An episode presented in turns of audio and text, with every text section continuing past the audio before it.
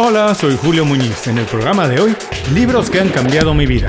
Cómo trabaja Google de Eric Smith y Jonathan Rosenberg. Esto es Inconfundiblemente. Aprende a ser tu mejor versión.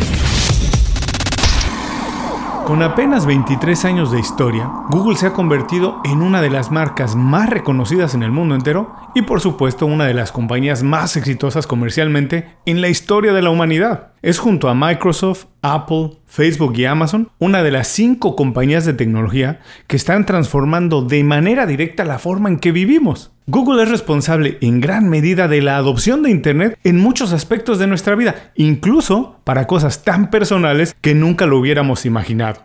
En muchos aspectos, Google continúa siendo un misterio total, pero para otros es completamente transparente. Todos hemos escuchado historias de sus oficinas. Son famosas por su diseño y funcionalidad. Salas de masaje, piscina, gimnasio, restaurantes, áreas de descanso, lavandería, guardería, etcétera, etcétera, etcétera. En el imaginario colectivo, se tiene la impresión de que trabajar en Google tiene que ser, además de divertido, muy atractivo profesionalmente. Y pues claro, con esos beneficios y el dominio que tienen de su sector, parece muy lógico pensar que la manera de trabajar en Google es diferente al resto de las compañías. ¿Cuál es su secreto? ¿Qué hace de Google una compañía tan sui generis? ¿A qué debe su crecimiento tan repentino? Hay muchas preguntas en torno a la manera de trabajar de Google, porque seguramente hay mucho que aprender. Si eres emprendedor, creativo, inquieto o nada más estás interesado en hacer mejor tu trabajo, el programa de hoy es para ti. A continuación, cómo trabaja Google de Eric Smith y Jonathan Rosenberg.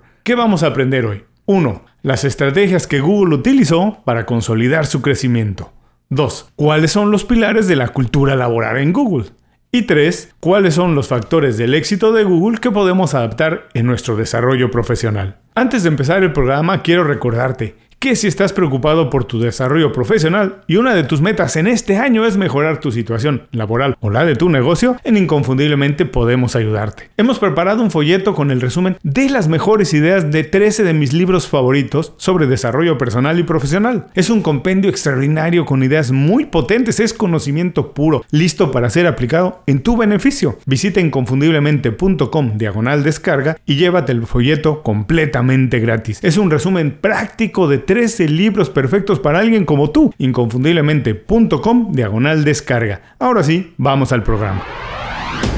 Uno de los aspectos que más llama la atención del éxito de Google es la velocidad con la que se convirtió en una de las fuerzas dominantes del mundo de la tecnología. No podemos olvidar que la compañía fue fundada apenas en 1998 y que en menos de 25 años consiguió transformar completamente la manera de entender y utilizar el Internet. Google controla casi por completo las búsquedas de Internet, por lo menos en el mundo occidental. Esto quiere decir que domina el mercado de la publicidad digital y de alguna manera también condiciona o moldea cómo se crea y se publica el contenido en gran parte de las plataformas digitales. Muchas de las innovaciones impulsadas por Google han hecho de Internet una herramienta de uso masivo. La tecnología ya no es exclusiva de un pequeño grupo de nerds, de matados. Esto me hace pensar que detrás de su éxito hay muchas enseñanzas que podemos aprender y adaptar para nuestro desarrollo profesional. Estoy convencido que en sus experiencias hay consejos útiles para cualquier emprendedor o profesional. Por ejemplo, es natural preguntarnos cómo consiguieron crecer tanto y de manera tan rápida. ¿Cuáles fueron los factores decisivos para impulsar ese crecimiento y dominar un sector tan competido? ¿Qué hicieron diferente? Y sobre todo, ¿qué medidas tomaron para mantenerse a la cabeza por tantos años? Estas, entre muchas otras, fueron las preguntas que me llevaron a leer Cómo trabaja Google de Eric Smith y Jonathan Rosenberg. Lo tengo que decir, es una lectura que se pasa volando. Está escrito de manera muy informal, lleno de anécdotas e historias que te hacen sentir que estás ahí, en las oficinas, en las reuniones, sentado con ellos donde se tomaron las decisiones que hicieron de Google el fenómeno que conocemos hoy. El libro fue publicado originalmente en 2014.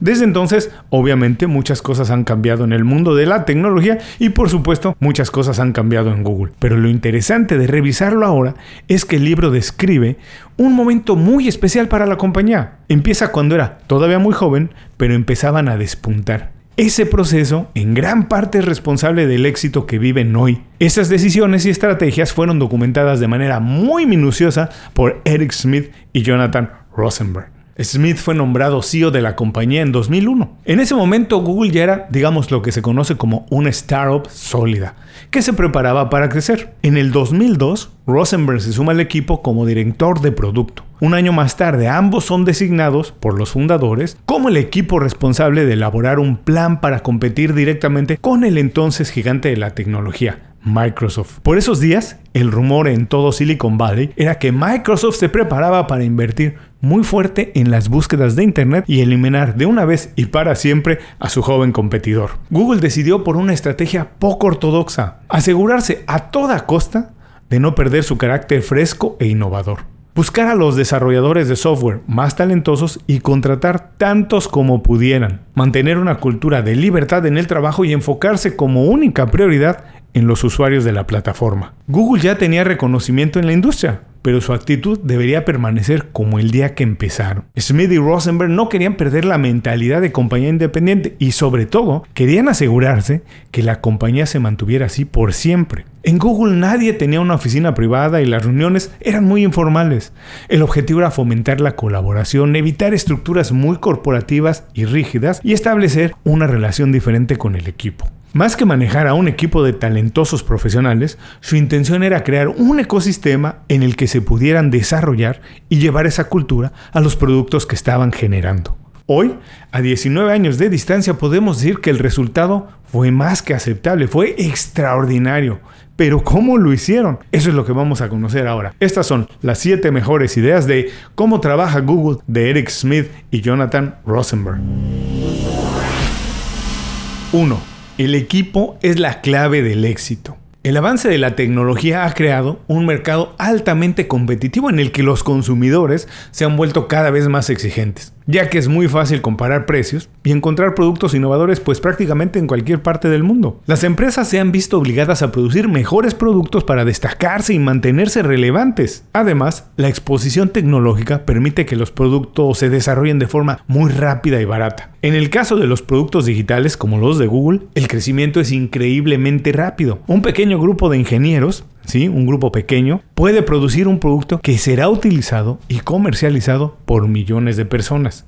Por estas razones, las empresas exitosas necesitan equipos que puedan darles una ventaja competitiva. Google denomina a estos ejecutivos como creativos inteligentes. Los creativos inteligentes combinan ideas de diferentes áreas, además de la experiencia empresarial y el conocimiento de la tecnología.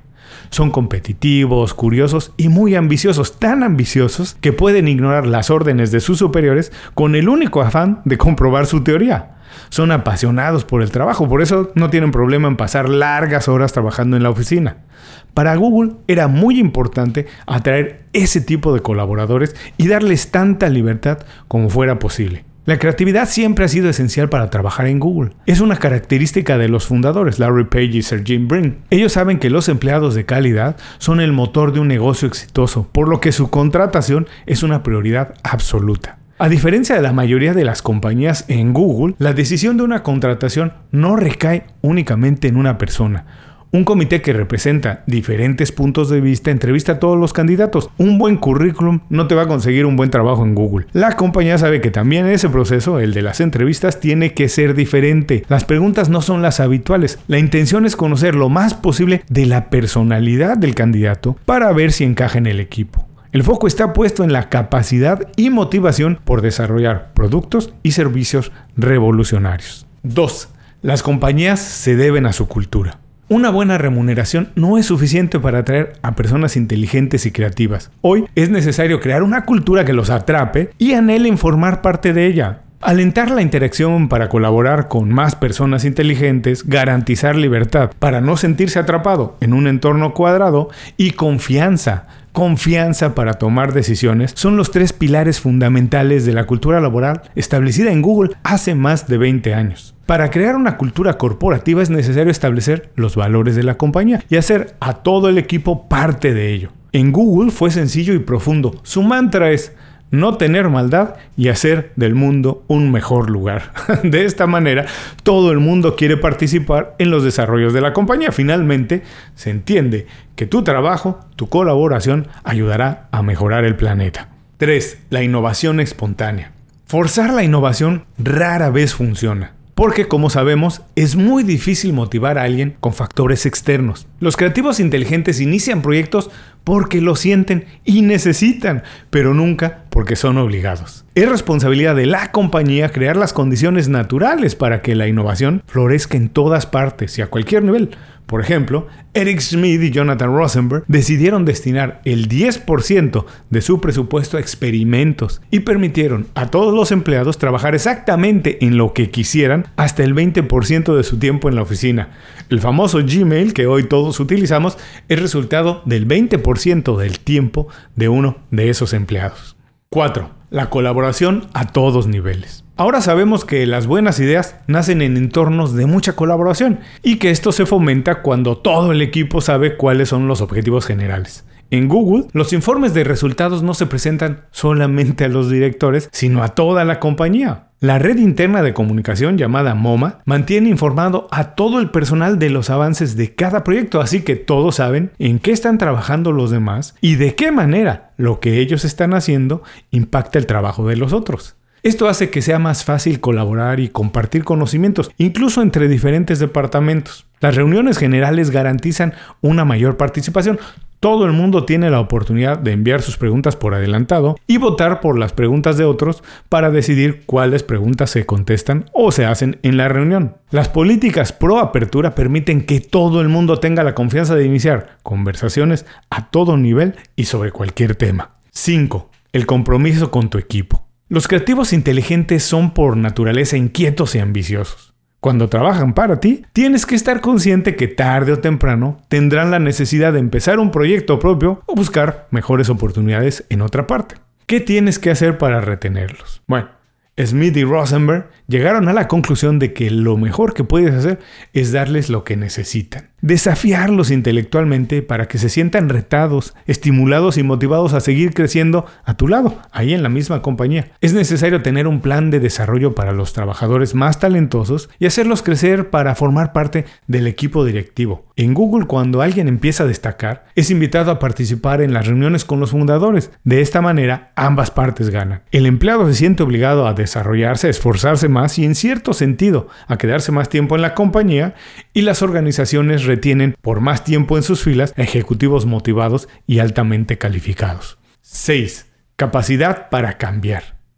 Hasta aquí, pues todo parece muy bien, pero ¿cómo garantizar el éxito a largo plazo? Lo natural sería pensar que para asegurar un crecimiento sostenido es necesario tener un plan de negocios. Siempre se habla de eso. Bueno, Smith consideró que para una compañía en crecimiento un plan de negocios no debería ser tan rígido como para limitar la improvisación. El mercado está cambiando constantemente. Y la compañía tiene que ser ágil para adaptarse y funcionar bien en muchos escenarios. Un plan muy estructurado no deja espacio para hacer cambios. En Google consideraron que era mejor tener una buena colección de principios y utilizarlos acorde a cada situación en lugar de un business plan o un plan de negocios. Por eso elaboraron una guía básica con tres puntos. 1. Todo producto nuevo tiene que basarse en un amplio conocimiento de la tecnología disponible, aumentar la funcionalidad de los productos anteriores y reducir costos. 2. Los productos tienen que enfocarse en crecer rápidamente de manera global para evitar que la competencia los copie de inmediato. 3. Trabajar de manera abierta y transparente para compartir la información con todo el mundo siempre que sea posible. Todos los proyectos e ideas se evalúan en base a estos principios. Si son bien evaluados, entonces se sigue adelante con ellos. 7. Debatir más y decidir menos. En una empresa tradicional, la administración solía ser jerárquica. Esto significa que los superiores toman las decisiones sin discutir abiertamente con todo el equipo. En Google las cosas no funcionaban así, creo que todavía continúan de esta manera. En su cultura creativa e inteligente la toma de decisiones se hace de manera horizontal. Todo se debate abiertamente. La dirección no decide y espera que todo el mundo ejecute y siga sus órdenes. Eric Smith y Jonathan Rosenberg entendieron que si los empleados no forman parte de la toma de decisiones, difícilmente van a poder comprometerse con el trabajo. Este tipo de enfoque en la toma de decisiones es efectivo porque involucra a más personas, por lo tanto, a más cerebros, y de esta manera te aseguras que los empleados apoyen la decisión definitiva porque más personas y más compañeros estuvieron involucrados. Para concluir, podemos decir que de acuerdo a Eric Smith y Jonathan Rosenberg, el éxito de Google se debe básicamente a tres factores. 1. Contratar profesionales altamente calificados y motivados. 2. Crear una cultura de apertura y participación en la que el equipo se sienta valorado e inspirado a dar un poco más de lo que se espera de ellos. 3. Diseñar una estructura corporativa ágil y fácil de adaptar a cualquier circunstancia. En cualquier otra industria, 15 años no parecen tanto tiempo, pero en la industria de la tecnología, donde todo cambia tan rápido, parece una eternidad. Mucho ha cambiado desde que Google empezó sus planes para consolidarse. Hoy es una compañía muy exitosa, vanguardista y sin duda referente en la época en que vivimos. Lo interesante es que la filosofía que implementaron hace años continúa vigente, funcionó entonces y todo parece indicar que por mucho tiempo continuará funcionando. Valga esto como un buen consejo para cualquier persona en cualquier nivel de su desarrollo personal o profesional. Antes de cerrar el programa quiero pedirte dos favores. Primero, si algo te pareció interesante o motivador y conoces a alguien que se pueda beneficiar con esa información, comparte el programa con ellos. Eso nos ayuda a todos. A ti por fortalecer tu red de contactos, a ellos por recibir información útil y a mí porque más personas conocen inconfundiblemente. Segundo, suscribiéndote a nuestro boletín para recibir de manera gratuita información, recursos, consejos e inspiración para impulsar tu desarrollo profesional o crecer tu negocio. Recuerda que lo que importa no es tener un trabajo o un negocio que te dé para vivir, sino un estilo de vida donde crezca lo mejor de ti.